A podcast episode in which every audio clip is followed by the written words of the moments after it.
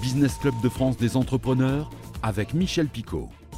Bienvenue, une émission un peu spéciale aujourd'hui puisque nous aurons un grand témoignage, le témoignage d'un des invités du Business Club de France des entrepreneurs. Vous allez être réellement surpris, l'entreprise est en plein boom. Et puis comme chaque début de mois, le médiateur des entreprises répond directement à vos questions. Tout de suite, c'est le sommaire.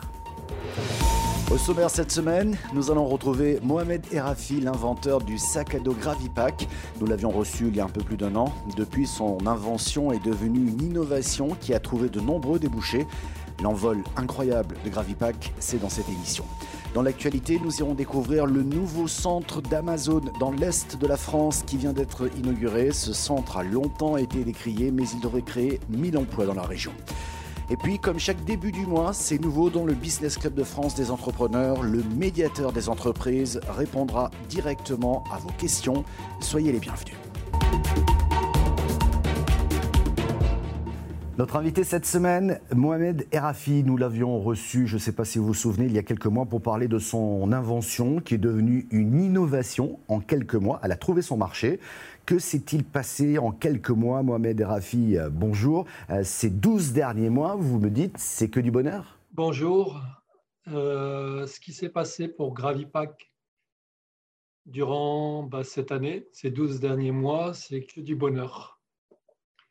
Ce bonheur a été partagé avec plusieurs personnes et nous avons été on va dire, acharnés. Nous nous sommes acharnés euh, sur euh, le temps. Chaque jour, nous avons construit, nous avons euh, créé de bout de ficelle en bout de ficelle une corde. Nous avons signé des partenariats au Japon. Nous avons signé des partenariats en Chine avec la troisième puissance économique mondiale. Nous avons signé des partenariats à notre porte en France, avec la société Qui d'abord, qui se trouve en Pays de Loire et qui est leader du sac à dos euh, scolaire. Nous avons signé avec euh, des groupes euh, à Abu Dhabi. Ben, nous, aujourd'hui, Gravipack, Mohamed et Rafi, nous avons des fabricants à notre disposition qui peuvent produire 5000 sacs à dos dans la journée. C'est de l'industrie très, très lourde.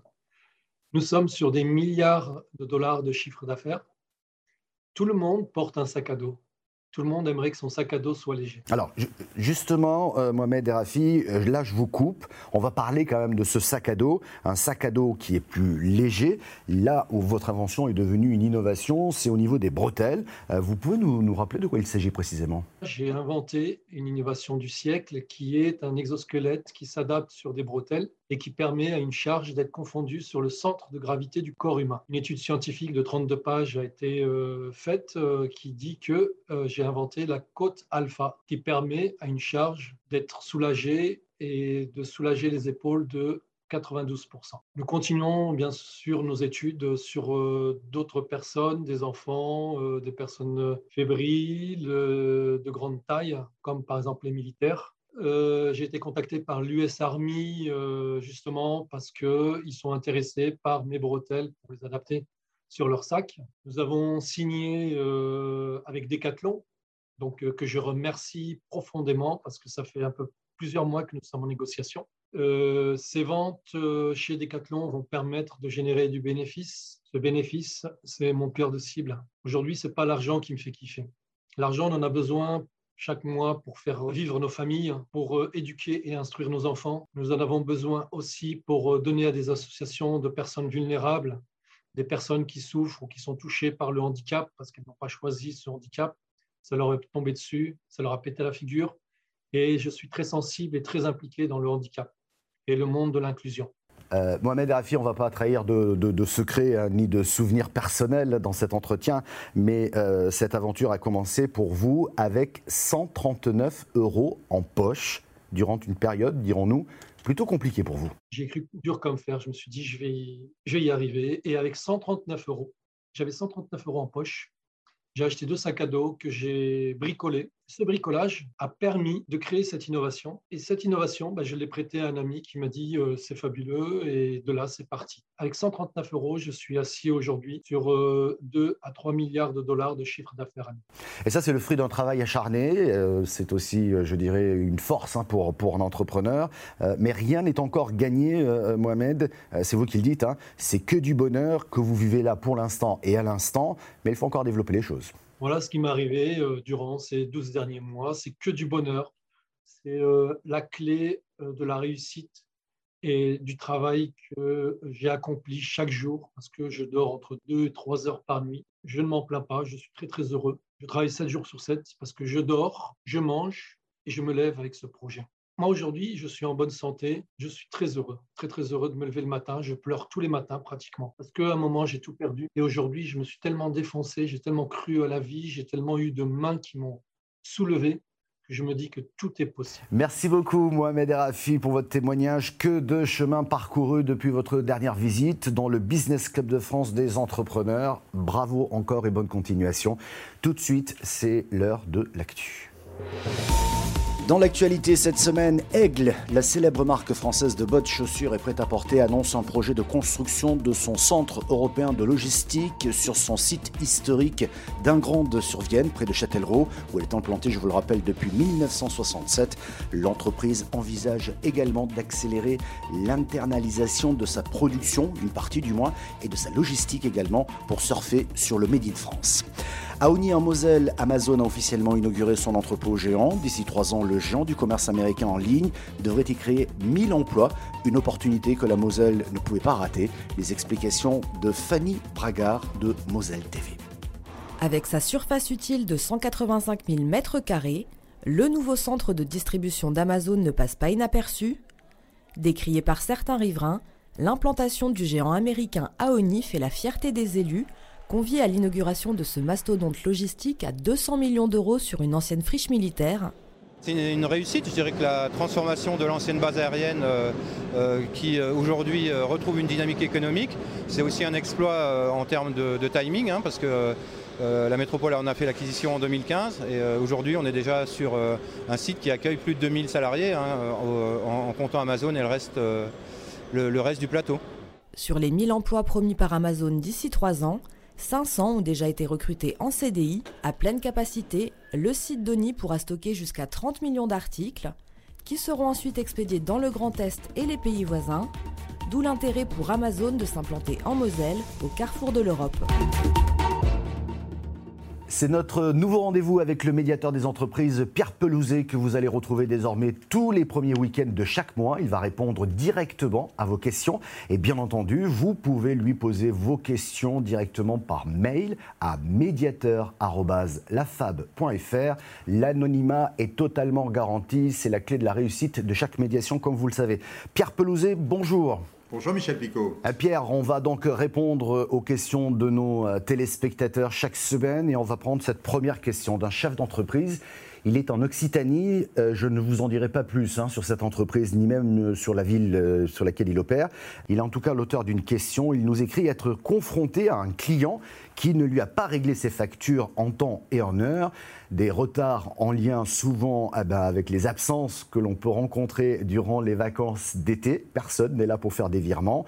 Alors évidemment, il a relancé, puis re-relancé, il est resté sans réponse. Quel recours possible pour lui face à cette situation délicate, étant donné qu'il souhaite aussi garder de bonnes relations avec son client, il n'a pas envie de le perdre. Qu'est-ce que vous lui dites? Oui, effectivement, c'est un constat qu'on fait tous les ans, c'est un constat terrible de se dire, ben, il y a une bonne nouvelle, les gens partent en vacances au mois d'août. La mauvaise nouvelle, c'est que les factures restent coincées dans les tiroirs, sous le coude quelque part dans l'ordinateur. Et, donc, ces factures ne sont pas payées. Et c'est terrible pour ces chefs d'entreprise qui ont envoyé ces factures au mois de juin, au mois de juillet, et qui se retrouvent au mois de septembre sans être payés. En plus, dans une période actuelle d'une période de reprise économique où on a besoin de trésorerie, hein, parce que ben, on réembauche les gens qui étaient en chômage partiel, on rachète de la matière première, etc. On a besoin de payer ces factures et ces chefs d'entreprise sont coincés pour cet entrepreneur, mais pour les autres aussi, ils sont doublement coincés, si j'ose dire, Pierre. Euh, leur trésorerie souffre. En même temps, ils veulent, comme c'est le cas de cet entrepreneur qui nous l'a écrit, garder une bonne relation avec, euh, avec son client. Comment on fait là? Et effectivement, c'est tout le principe de la médiation. Le but de la médiation, c'est de recréer un lien de confiance, de créer un dialogue. C'est surtout pas d'envenimer une situation qui est déjà difficile. On sait que, notamment pour des petits fournisseurs face à des grands clients, on n'a pas envie de se fâcher. On saisit le médiateur des entreprises et nous, un médiateur vous appelle en toute confidentialité, va chercher l'autre partie une fois que vous êtes prêt, l'amener autour de la table ou du téléphone et résoudre le problème. Pourquoi cette facture est bloquée? Qu'est-ce qui se passe? Est-ce qu'il y a juste un blocage administratif ou est-ce qu'il y a plus que ça? Trouver une solution, faire en sorte que vous trouviez une solution et surtout que la facture soit payée le plus rapidement possible. Mais vous arrivez toujours au niveau de la médiation à trouver, je dirais, une solution positive? Oui, historiquement, la médiation existe depuis plus de 10 ans maintenant. Dans 7 cas sur 10, on arrive à trouver des solutions, c'est-à-dire on fait en sorte que les deux parties autour de la table trouvent un accord paye la facture s'il y a une facture qui doit être payée, surtout continue à travailler ensemble. Merci Pierre. Deuxième question de la part d'un entrepreneur euh, dans le BTP, il n'est pas très loin de Bordeaux et il effectue des travaux pour une collectivité territoriale suite à un appel d'offres qu'il a remporté au printemps dernier. Malheureusement pour lui, le chantier est impacté par un problème lié à l'approvisionnement en matières premières et il n'est pas le seul, je pense, à le, vivre. Et euh, il est aussi impacté par la hausse des prix des matières premières. Alors donc son entreprise ne peut pas honorer les délais de livraison du chantier et elle risque en plus de se voir appliquer des pénalités de retard. Est-ce qu'il y a une solution? Effectivement, on a beaucoup de cas comme celui-ci en ce moment avec la, flambée des matières premières, la pénurie qui crée à la fois des hausses de prix et des retards considérables de livraison. On retrouve des gens qui ont commencé un chantier ou qui ont lancé un chantier et qui ne peuvent pas le finir simplement parce que la matière première n'est pas là. Face à eux, des acteurs privés ou des acteurs publics qui leur disent bah, attendez, euh, le chantier n'est pas fini, je vous inflige des pénalités de retard. Alors le gouvernement s'est saisi du sujet, il y a une circulaire qui a été envoyée à tous les acheteurs de l'État pour leur dire, pour les inciter à la bienveillance vis-à-vis de ces fournisseurs qui, bah, ce n'est pas leur faute, hein, si la matière première n'est pas là, c'est une crise mondiale. Ceci étant, malgré tout, certains n'entendent pas, ne comprennent pas, et là, le médiateur des entreprises, encore une fois, est la bonne solution. Saisissez-nous, on va faire une médiation entre vous et l'acteur privé ou l'acteur public lui expliquer ce qui se passe, faire en sorte que vous puissiez lui parler et trouver le meilleur compromis de manière à ce que vous ne soyez pas affecté par une crise qui vient de l'extérieur. Donc, euh, si je vous suis bien, Pierre Pelouzet, cela signifie qu'il y a possibilité de ne pas faire appliquer ces pénalités de retard. Euh, notre entrepreneur breton pourrait donc y échapper. Oui, absolument. On peut tout à fait, dans des cas exceptionnels comme celui-ci, comprendre qu'il n'y a pas besoin d'appliquer des pénalités de retard. C'est pas d'ailleurs parce que vous allez recevoir des pénalités de retard que vous allez aller plus vite dans le chantier c'est pas ça qui va faire livrer la marchandise et les matières premières qui vous manquent. Donc, j'allais dire, les, pénalités perdent tout leur sens. Le but est surtout de trouver un compromis intelligent et de permettre de finir le chantier le mieux possible, en accord avec le client, et de terminer ensemble, de serrer la main et de finir rapidement ce chantier. Merci beaucoup Pierre Pelouzan. On vous retrouve le mois prochain pour répondre aux questions de nos téléspectateurs. N'hésitez pas à envoyer vos questions au mail médiateur.lafab.fr. Merci de votre fidélité. Retrouvez cette émission en replay vidéo sur le site de votre télévision locale, sur celui de l'émission. Retrouvez également l'émission en podcast audio si vous préférez l'écouter ou sur quelques radios un peu partout en France. Merci de votre fidélité et à la semaine prochaine.